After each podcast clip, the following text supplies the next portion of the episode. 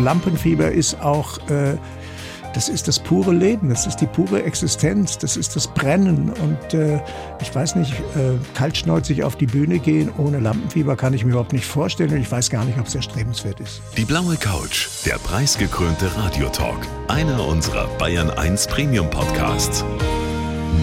Hören Sie zum Beispiel auch mehr Tipps für Ihren Alltag mit unserem Nachhaltigkeitspodcast Besser Leben.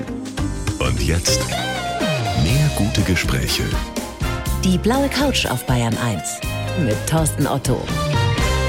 Edgar Selge, herzlich willkommen auf der blauen Couch. Danke für die Einladung, lieber Herr Otto. Freue mich sehr, dass Sie da sind. Wir haben gerade drüber nachgedacht und versucht, das rauszukriegen, wann wir uns das letzte Mal gesehen haben, wann Sie das letzte Mal bei mir in der, ja. in der Show waren. Ja. Und Sie haben gesagt zehn Jahre, also mindestens. am Abschluss von der Serie vom Polizeiruf ja. als Tauber. Das wären jetzt zwölf Jahre. Mhm. Und Sie haben mir ein schönes Kompliment gemacht. Es kommt Ihnen vor, als wäre es Gestern gewesen. Als wäre es ja. gestern gewesen. Ja. Das schönste Kompliment, das ich in den letzten 20 Jahren gekriegt habe. Ja. Herr Selge. Das glaube ich Ihnen nicht. Das hoffe ich naja. nicht. Edgar Selge bei einer seiner Lieblingsbeschäftigungen. Ein Auftritt in einer Talkshow. Aha, das wissen Sie. Woher wissen Sie das? Ich, ich, weiß, dass es mal eine Zeit gab, da sind Sie gar nicht gerne in solche Sendungen gegangen. Ne? Wahrscheinlich am Anfang, ja. Das ist wie beim Schwimmen. äh, wenn man denkt, man kann nicht schwimmen, dann, dann ist es furchtbar. Ab, ja. Dann ist es ganz grauenvoll. Will man bloß raus und wenn man schwimmen kann, merkt man es gar nicht. Dann kann es auch sehr schön sein. Und was ist dann passiert? Haben Sie sich irgendwann damit arrangiert? Sind Sie einfach besser geworden im, im lockeren, äh, flockigen Ja, genauso wie Sie sagen. Ich habe mich einfach damit arrangiert. Ich finde es eigentlich nicht so schön, immer die gleichen Dinge neu erzählen zu müssen. Und weil ich gerne auch spontan bin und im Augenblick antworte und rede. Und das habe ich, glaube ich, allmählich gelernt. Ich habe gelernt, mein Gegenüber zu mögen und darauf zu reagieren. Also in gewisser Weise einen Vertrauensvorschuss zu geben. Ja. Sich ja. mit der Kritik anzufreunden oder mit Journalisten generell. Sind ja nicht mit alle Journal gleich. Ja, mit Journalisten generell, das ist, glaube ich, ganz gut, wie Sie das sagen. Mit Journalisten generell, weil die eine ganz wesentliche Arbeit machen, ohne die unsere Arbeit im Grunde gar keine Öffentlichkeit hätte. Das ist auch etwas, ein Prozess, was man vielleicht auch im Laufe seines Lebens als Künstler, als Künstlerin eben erstmal verstehen muss. Ja. Dass man ja, ja will, dass ja. einen möglichst viele ja, schauen ja, und gucken. Ja, und man und wächst lesen. ja gerade in so einem elitären Bereich wie im Theater, wo ich groß geworden bin und dann auch als ehemaliger 68er wächst man auf und denkt, von der Kunst verstehen eigentlich nur Künstler was und dementsprechend herablassend ist man dann gegenüber Journalisten und dann merkt man irgendwann, dass man sich da gewaltig geschnitten hat. Das Interessante ist, dass ich sie so nie erlebt habe. Ja. Man konnte das ja immer lesen über sie. Ja, gut, das kann auch ein Vorgang sein, der sich eher in mir abgespielt hat, weil ich bin eigentlich ein höflicher Mensch. Ja. Das war ich wahrscheinlich auch immer, aber jetzt freue ich mich auf jedes Gespräch. Das ist schön und wir werden hoffentlich ein sehr schönes, spontanes Gespräch haben. Sie sind jetzt 73, werden demnächst 74. Ja, bald. Unglaublich schönes Kompliment, das ich Ihnen machen kann. Das sieht man Dankeschön. Ihnen nun wirklich nicht an. Ich weiß nicht, was Also die 71 gingen auch locker durch. ja, danke. Ja. Wie ist das denn mit zunehmendem Alter? Werden Sie weniger oder vielleicht sogar mehr abhängig von der Anerkennung der anderen? Oh, wenn ich das wüsste. Ich habe sehr viel Glück mit Anerkennung gehabt in den letzten Jahren, sowohl im Theater als auch beim Film und auch jetzt bei diesem Buch, so dass ich leicht sagen kann, ja, Anerkennung oder nicht Anerkennung, das ist mir gleich. Wenn man's ich hat, glaube, ne? das kann man wirklich erst im konkreten Fall beurteilen, wenn man so richtig auch selber daneben langt oder auch jemanden hat, der gar nichts damit anfangen kann. Und ich nehme mal an, dass es mich dann genauso verletzt wie früher auch. Das war ja nicht immer so, dass Sie Anerkennung gekriegt haben für das, was Sie tun, für das, was Sie sind als Kind. Mhm. Das so, weiß ich nicht erst, seit ich ja, Ihren Roman ja. Hast du uns endlich gefunden gelesen habe. Da war das anders. Ja, das ist richtig. Dazu kann ich auch nichts weiter sagen. Für die wenigen, die vielleicht nicht wissen, wie Sie aufgewachsen sind, Ihr Vater war Gefängnisdirektor einer Jugendstrafanstalt und Sie sind eben in diesem Umfeld groß geworden. Ja, Unter Gefangenen. unter Strafgefangenen mit drei Brüdern und mein Vater war, glaube ich, ein sehr guter Pädagoge, was die Strafgefangenen betrifft. Er war ein sehr fortschrittlicher Jurist und Gefängnisleiter für einen sehr fortschrittlichen Jugendstrafvollzug. Fortschrittlich heißt in dem Zusammenhang immer, dass er sich sehr für Resozialisierung eingesetzt hat. Hat, glaube ich, ein gutes Verhältnis zu seinen Strafgefangenen zu Hause Und vor allem mit mir hat er sich möglicherweise große Sorgen um mich gemacht, um es mal so zu seinen Gunsten anzunehmen. Ja, hat nicht immer die glücklichste Hand gehabt, was Sie nein, betrifft. Nein, er konnte einfach sehr unberechenbar sein und das hat eine große Angst vor Strafen bei mir ausgelöst. Ich habe die letzten drei Nächte damit verbracht, Ihren Roman zu leben. Hast du uns endlich gefunden? Großartig. Dankeschön. Ich war, war bewegt, Danke. war berührt. Und das ist eben ein Roman, in dem Sie Ihre Kindheit verarbeiten äh, unter diesen Umständen. Fünf Jahre, haben Sie mir gerade erzählt, haben Sie dran geschrieben. Mhm. Warum erst mit knapp 70 angefangen überhaupt damit? Ich meine, ich habe erst mal einen anderen Beruf gesucht. Ich habe erst mal überhaupt einen Ausdrucksberuf gesucht. Ich habe ja auch zehn Jahre lang Germanistik und Philosophie studiert, bis ich gemerkt habe, dass ich nicht über die Dinge sprechen möchte, sondern sie tun möchte. Und äh, dieser Beruf ist sehr fordernd gewesen, nicht? Erstmal der Beruf des Schauspielers. Der, der, Beruf des Schauspielers, vor allem wenn man ihn nicht nur auf der Bühne ausübt, sondern irgendwann auch vor der Kamera, fürs Fernsehen und dann auch fürs Kino. Dann habe ich eine Familie. Und das Schreiben, um das zu lernen, braucht es sehr viel Zeit und Konzentration darauf. Und die ist einfach nicht da gewesen. Und dass ich dann irgendwann mit 69 mir gesagt habe, wenn du jetzt nicht anfängst, wirst du diese Geschichte deiner Kindheit nie erzählen. Das ist der Grund gewesen, warum ich dann wirklich auch viele Sachen abgesagt habe und mich hingesetzt habe und jeden Morgen geschrieben habe und Wie abends lange? die Dinge weggeschmissen habe. Ja.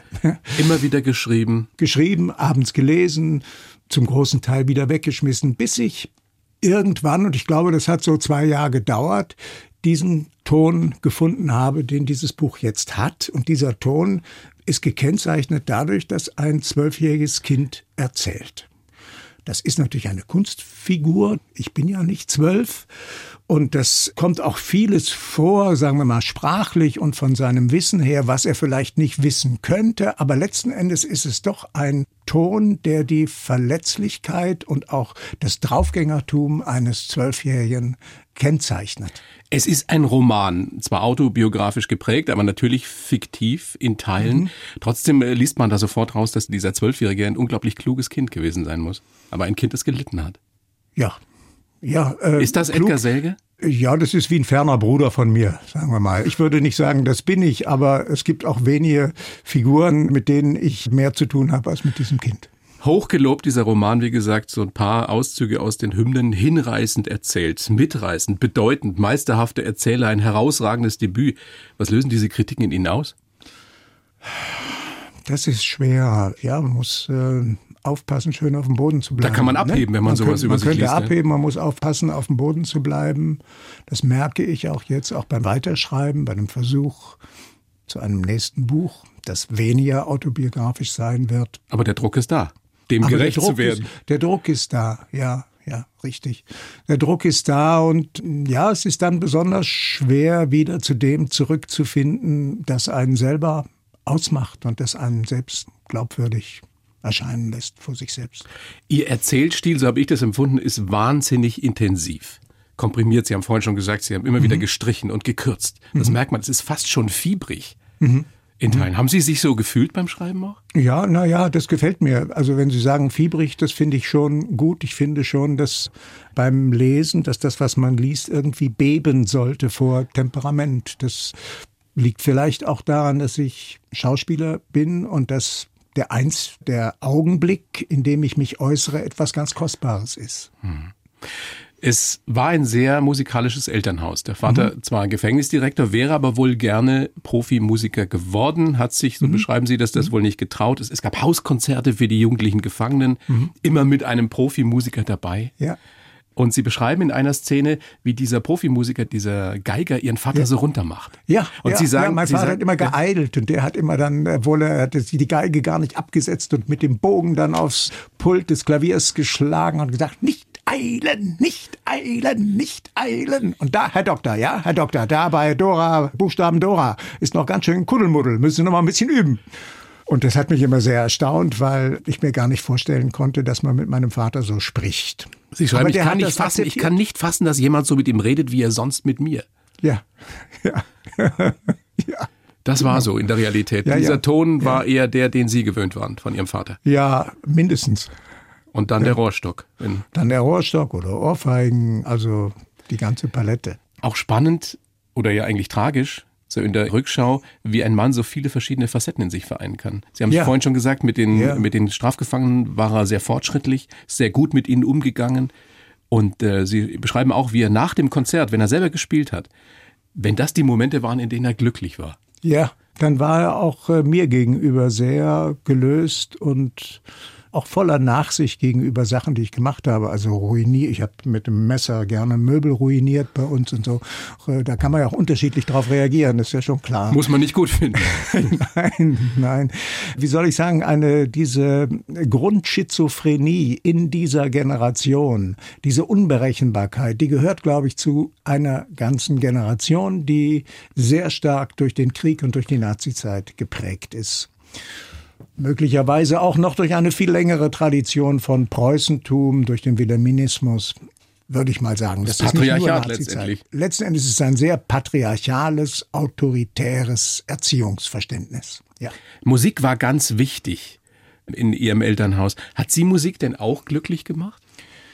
Manchmal schon. Ich habe auch Klavier gespielt, hatte sehr früh Unterricht, habe auch manchmal, glaube ich, ganz gut gespielt. Ich habe nach der Schule ein Jahr lang äh, Musik studiert. Ich war Jungstudierender in Detmold in den letzten drei Schuljahren. Also ganz schlecht kann das nicht gewesen sein, aber ich bin nie frei also so frei gewesen im Umgang mit dem Instrument und mit der Musik, wie das notwendig ist eigentlich, um wirklich ein glücklicher Musiker zu sein. Weil Sie gerade nach dem, diesen Ausdruck Ja. gebraucht haben. Sie haben nach Glück gefragt. Und da würde ich sagen, eher nicht, sondern eher, ich habe geahnt, wie toll das Klavier klingen kann.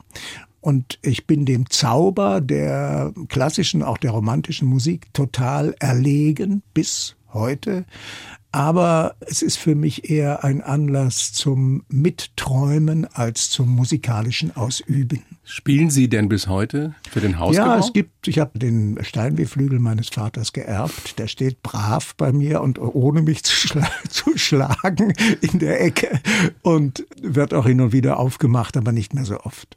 Stimmt es, dass Ihr Vater Ihnen Dostojewski vorgelesen hat? Als Er hat der ganzen waren? Familie regelmäßig jeden Sonntag Dostoevsky vorgelesen. Also Brüder Karamasow kann ich mich sehr genau erinnern.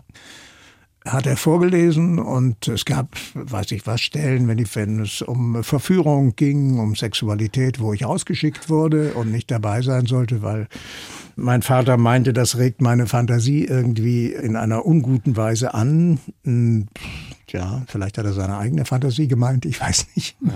Jedenfalls, für mich war das unglaublich wichtig, weil ich über diese Romanfiguren von Dostoevsky, während mein Vater gelesen hat, meine eigene Familie sehr gut beobachten konnte und ihnen eigentlich die Masken der Romanfiguren über, überstülpen konnte. Und dann muss ich auch wirklich zur, wie soll ich sagen, Ehrenrettung meines Vaters sagen, dass er unglaublich gut vorlesen konnte und dass er eine große Sympathie auch für, für schwache Figuren gehabt hat. Man hat gemerkt beim Lesen, dass der alle Figuren gleich behandelt. Und das hat mir möglicherweise gerade in meiner Situation als Kind, die ihm gegenüber nicht leicht war, sehr gut getan. Das Schauspieltalent ja offenbar dann von ihm, oder? Würde ich sagen, glaube ich ja. Wenn Sie heute vorlesen, Mhm. Lesungen mit dem Buch machen, mit Hast du uns endlich gefunden, wie reagieren die Menschen? Ist das eine Geschichte, mit der sich Ich viele, ja, aber mit der sich viele auch identifizieren können? Ja, In gewisser ja, Weise? Ja, ich habe schon den Eindruck, dass ich etwas ausgebreitet habe, was tief in das kollektive Gedächtnis hineinreicht. Ja, ich merke das bei den Diskussionen hinterher, an der Art, wie die Menschen reagieren und auch natürlich den vielen Menschen, die mir schreiben, dass sie ganz schnell auf ihre eigene Vergangenheit kommen, die sie als sehr ähnlich empfinden. Die Generation dieser Väter, Ja. die oft nicht in der Ja. Lage waren, Gefühle zu zeigen oder zuzulassen und auch zerrissen waren. Ja, ich würde sagen, eher zerrissen waren und auch schizophren. Also ich nehme mal als Beispiel für Schizophrenie Dostoevsky im Rucksack haben und Russland überfallen.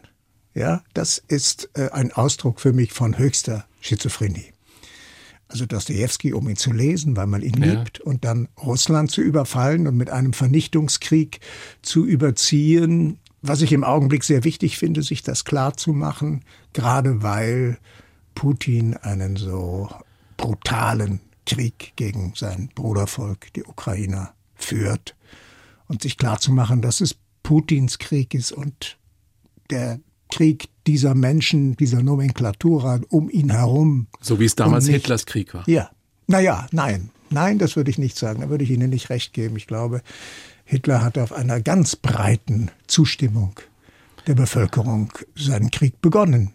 Jedenfalls muss ich das von meiner Familie Wobei wir das auch sagen. nicht so genau wissen, wie die Zustimmung nun wirklich in der russischen Bevölkerung äh, für diesen Krieg ist. Ob viele, gerade der einfachen Leute, überhaupt wissen, was da passiert in der Ukraine. Naja, ich finde, wie viele Menschen im Augenblick in Russland auf die Straße gehen, und das sind ja Tausende, die da verhaftet worden sind, und die wissen das und gehen trotzdem auf die Straßen, das finde ich unglaublich. Das wäre in der Nazizeit nicht denkbar. Das ist wirklich ein nicht vergleichbares Muster, würde ich sagen und äh, auch wie viele Künstler jetzt emigrieren und ihre Arbeit niederlegen. Der Direktor des Bolschoi-Balletts zum Beispiel, ja.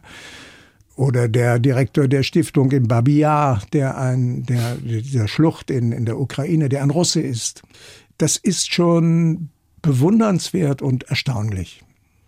Und wir werden es sehr aufmerksam verfolgen. Was anderes bleibt uns ja wenig übrig. Wir werden diesen Krieg von Deutschland, von Europa aus wahrscheinlich nicht beenden können. Nein, aber man kann sich schon vorstellen, dass man vielleicht doch selber sich auch auf etwas gefasst macht, wie man das mittragen kann, nämlich zum Beispiel, indem man Energie spart, ja, indem man auch bereit wäre, nicht Auto zu fahren oder in verdunkelten Städten zu leben, damit man diesen Druck auf Putin erhöhen und erhöhen kann. Und den Menschen zu helfen, die zu uns kommen. Ja, das. Egal in welcher Form. Ja, ja, in unserer Wohnung in Berlin leben zwei Ukrainer. Jetzt, Jetzt schon. Ja. ja. Ja, das ist konkrete, ja, konkrete ja, Hilfe, ja, was, was nicht jeder tun kann, weil nicht jeder eine Wohnung Nein, das hat. Kann, das können die auch im Augenblick nur drei Wochen machen, weil wir dann die Wohnung selber brauchen, aber als Überbrückung erst einmal. Was für eine künstlerische Bandbreite bei Ihnen. Ist mir wieder aufgefallen jetzt in der Vorbereitung. Auf der einen Seite eben dieser autobiografische Roman aus der Sicht eines Zwölfjährigen und dann ja demnächst bei uns im Fernsehen und schon noch früher, glaube ich, am 14. März in der ZDF-Mediathek Honecker und der Pastor. Mhm. ZDF-Film. Ich will Sie nicht fragen, ob Sie das manchmal gar nicht zusammenkriegen, was Sie in was für Rollen Sie da alles schlüpfen müssen. Das ist ja nun der Beruf des Schauspielers. Aber Sie spielen da Erich Honecker, ich habe ähm, Auszüge eben auch schon gesehen, in einer Weise, dass ich mich gefürchtet habe. Weil er so nah dran ist an, diesen, an diesem Bild von Honecker, mhm. was wir alle noch haben. Es ist Honecker ja eine Figur der Geschichte, mit dem jeder irgendetwas verbindet, von dem jeder ein Bild im Kopf hat. Wie schwer war das für Sie, sich da oder Ihren Honecker zu finden?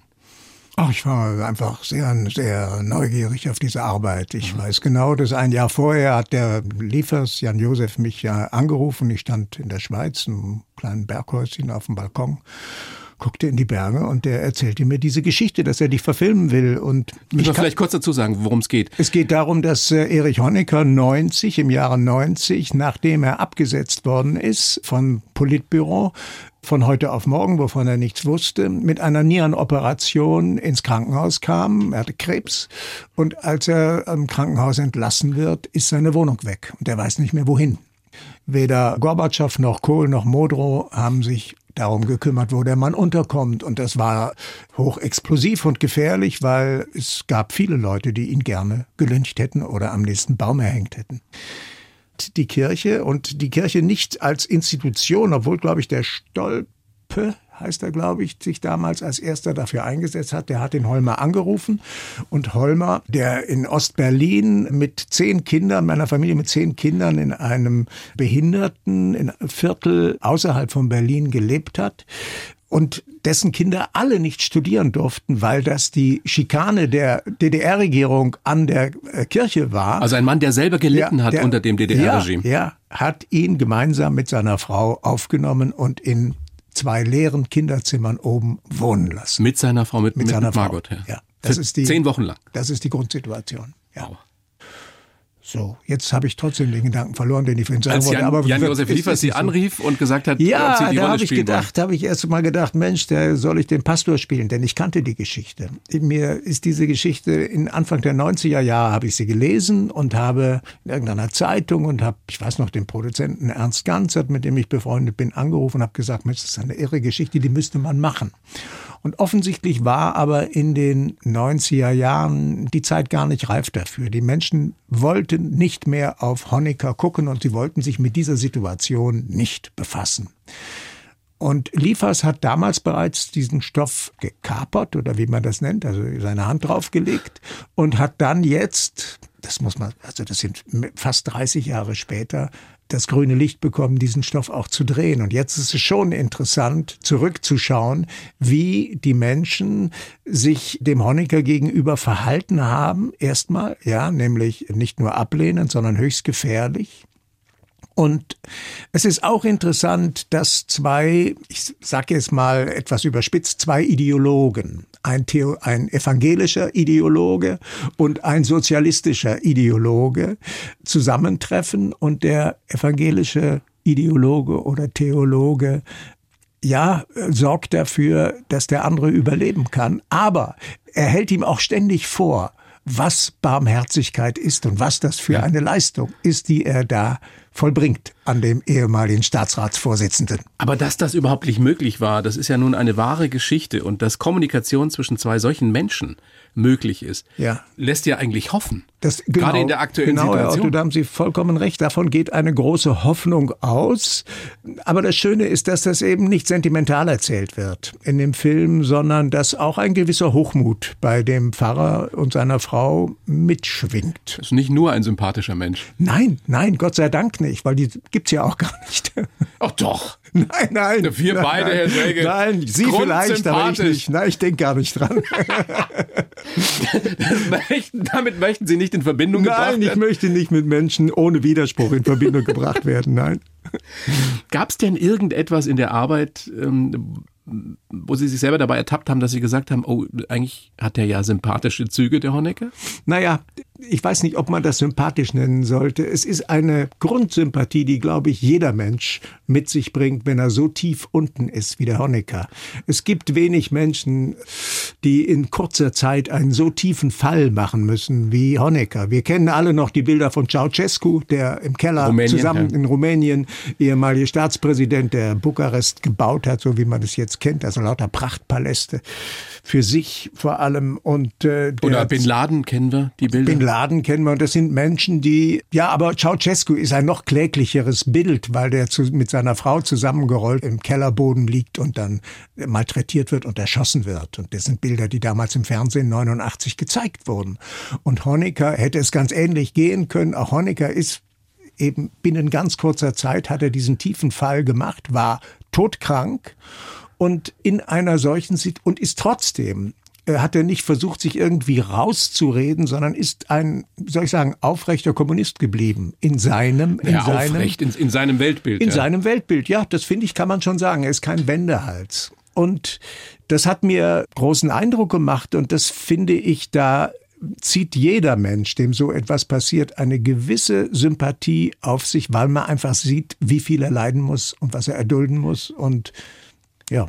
Glauben Sie, der hat in diesen Wochen verstanden, was er anderen zugefügt hat in den Jahren, Jahrzehnten? Nein, das davor? glaube ich nicht. Das, also man sieht nicht rein. Man sieht ja in niemanden anderen rein, aber ich glaube nicht, dass ihn das beschäftigt hat, sondern ihn hat beschäftigt die Reinheit, das ist so ein Begriff, der ja auch am Sozialismus in der viel zu viel oft vorkommt, die Reinheit seiner Idee zu erhalten. Daran hat er gearbeitet. Auf Kosten der Menschen oder vieler Menschen. Ja, nun, das ist so. Das ist im Sozialismus so. Das ist ja auch in China so gewesen und trotzdem. Und wissen, immer noch. Ja. Immer noch und trotzdem wissen wir, dass erst seit Mao in China die Menschen nicht mehr verhungern. Ja, äh, das 20. Jahrhundert ist nun mal voll und geprägt von Ideen, die über die Leichen, die über Leichen anderer Menschen gehen. Das trifft für den Kommunismus zu, genauso wie für den Faschismus. Honecker und der Pastor heißt dieser Film, der ab dem 14. März in der ZDF-Mediathek steht und am 21. März dann im Fernsehen gezeigt wird, ja. wie man früher gesagt hat. Ja, ja. Läuft im Fernsehen. Läuft im Fernsehen, ja. 20.15 Uhr. Weil wir gerade darüber gesprochen haben, ob Sie irgendwas sympathisch fanden an Honecker im Zuge der Arbeit. Wie ist es denn mit Ihnen persönlich? Mögen Sie sich heute mehr als mit 30, 40, 50? Ich kann mich, glaube ich, eher akzeptieren, ja. Ich kann die, das Wort mögen kommt Ihnen nicht über die Lippen? Doch, ich finde das nicht so wichtig. Ich finde es wichtig, sich, doch, es ist schon wichtig, sich auch zu mögen, ist schon richtig. Und das gelingt mir sicher heute leichter. Ich kann heute meine Widersprüche viel eher annehmen als früher. Woran liegt das? Ist das einfach zwangsläufig so im Zuge naja, des Alters? weil man einfach lernt im Alter, dass Widersprüche wirklich dazu da sind, um ausgehalten zu werden und dass der Reiz des Lebens in den unauflösbaren Widersprüchen besteht und dass man da nicht weggucken soll, sondern hingucken soll. In der Jugend ist es so, es ist vieles schwarz-weiß. Man glaubt, man weiß, was Ja. richtig, was falsch ist. Ja. Und das Leben wird dann zusehends grauer. Kann man das so sagen? Oder die Grauzonen werden mehr. Das Bewusstsein dessen, dass, dass es da mehr gibt als nur schwarz und weiß. Ja, also wenn Sie grau sagen, würde ich sagen, grau ist wohl die schönste Farbe, weil sie die komplexeste ist. Wow. Und Ja, alle so viele andere, andere Farben davor kommen. Das Leben ist vergangen wie nix, haben Sie mal gesagt. Ja, das ist richtig. Ich habe mich genau. Ja. Das ist ein bisschen kokett, wenn man auf Ihre Lebensleistung schaut. Nö, Finde ich schon. nö. Das Leben ist vergangen wie nichts. Das heißt, dieser Beruf, das hängt mit der, wirklich mit dem Beruf der Schauspielerei zusammen, ist ja ein Beruf, wo man äh, praktisch von Premiere zu Premiere lebt. Wenn man jetzt mal auch Filme, auch und Filmarbeiten und Bühnenarbeiten sind so intensive Biografien, dass man nicht darüber nachdenkt, über das Phänomen der eigenen Lebenszeit, sondern man verschmilzt total mit der Lebenszeit der Biografien und plötzlich ist die eigene Lebenszeit vorbei. Das heißt, geht Sie definieren schnell. sich auch in gewisser Weise über die Rollen, die Sie gespielt haben? Das muss ich wohl zugeben, ist so, ja. Dostoevsky wird zitiert mit den Worten, es gibt ja nichts Schlaueres, als sich ohne jede Vorstellung oder Verstellung so zu geben, wie man ist, denn das glaubt einem ja doch keiner. Das ist ein toller Satz. Können Sie den nochmal sagen? Es gibt ja nichts Schlaueres, als sich ohne jede Verstellung so zu geben, wie man ist, denn das glaubt einem ja doch keiner. Ja, das ist, den verstehe ich jetzt gar nicht so schnell. Das finde ich aber toll. Ein, ein Plädoyer bestimmt für die, ganz, ganz für die. Aufrichtigkeit. Ja? Ja, ja, ja, ja. Ist das auch etwas, was man als Schauspieler lernen muss im Laufe des Lebens? Naja, was man als Schauspieler vor allem lernen muss, ist Kritikfähigkeit. Und das ist was Tolles. Äh, Weil man etwas, einen, also man sucht nach seinem künstlerischen Ausdruck oder einem passenden künstlerischen Ausdruck innerhalb einer Gemeinschaft. Mit denen, von Menschen, mit denen man arbeitet, einem Team. Und selbstverständlich wird einem gespiegelt ständig, ob das gut ist, ob das passt oder nicht so gut ist und nicht so gut passt. Und damit muss man zurechtkommen, weil man natürlich in seinem Ausdrucksbemühen sehr verletzlich und sehr empfindlich ist. Und dann ständig beschrieben zu bekommen, ob das gut oder nicht so gut ist, ist etwas, das man wirklich lernen muss. Und was aber, glaube ich, für das Leben, für das eigene Leben etwas Tolles ist, wenn man das irgendwann begriffen hat. Trotzdem habe ich schon viele Schauspieler und Schauspieler getroffen, die für sich eben postulieren, es, es treibt sie diese Suche nach Aufrichtigkeit an. Aber weiß ich jetzt nicht. Das fand ich jetzt eine sensationelle Reaktion. Was soll der Scheiß? Nein, das ist ja so, will ich das nicht nennen. Aber Oder die Suche nach Wahrheit oder was weiß ich. Ich weiß es nicht. Eine Wahrheit, ich finde eine Wahrheit nicht besonders, ich weiß nicht, ob die so interessant ist. Es geht ja immerhin, es geht doch ums Leben, es geht um, um Biografien, es geht um Situationen, es geht um viel konkretere Dinge beim Spielen als um, also abstrakte Wahrheit. Dass das Ganze eine Glaubwürdigkeit hat von den Menschen her, die das herstellen und die das miteinander spielen. Da bin ich total bei Ihnen. Aber der Begriff Wahrheit ist auch ein sehr abgenutztes Ding, was man äh, so vor sich hinhält. Gefällt mir nicht so. Im Roman geht es in einer Szene darum, ob aus ihnen als Pianist etwas werden kann oder ob da noch mehr drin ist. Und sie lassen den Zwölfjährigen sagen, es ist aber nicht mehr drin, denn ich spiele vor allem einen Pianisten, der ein Musikstück spielt. Ja.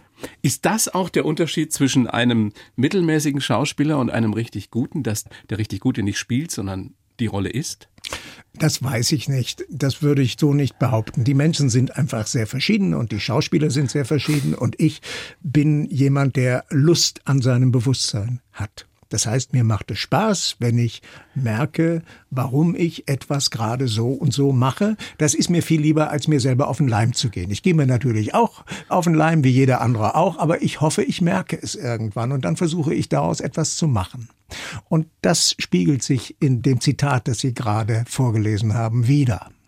Und ob daraus jetzt ein besonders guter Schauspieler folgt oder nicht, dazu möchte ich mich nicht äußern. Naja, aber Sie sind nun ein besonders guter Schauspieler. Ja, gut, Da aber es gibt auch sehr gute, ja, gut, aber es gibt auch sehr gute Schauspieler, die sehr viel naiver und sehr viel bewusstloser spielen. Das gibt es auch. Hilft das manchmal? Oder hilft weiß das ich manchmal, nicht. wenn man ich ein bisschen gerade dümmer zu wäre? sagen, dass die Menschen verschieden sind und dass jeder mit seinen Defekten oder seinen Defizits arbeiten muss. Also den Königsweg gibt's nicht. Nein, Traurig. Gott sei Dank nicht. Aber das wäre ja furchtbar, da würden wir alle den Königsweg gehen, wie langweilig. Haben wir Sie- machen doch alle Fehler, das ist doch das Interessante. Ja, wenn wir daraus lernen. Ja, Gibt doch nichts Langweiliges als Menschen, die denselben Fehler ein und nochmal und nochmal machen und nichts draus lernen. ja, und das passiert Ihnen gar nicht? Du, aber ich langweile mich dann mit mir selbst, weil ich mir denke, du Depp, jetzt machst du das wieder so. Ja, ich langweile mich nicht damit, ich ärgere mich dann. Ja, das auch. Ja. Haben Sie im Leben manchmal das Gefühl, Sie spielen nur?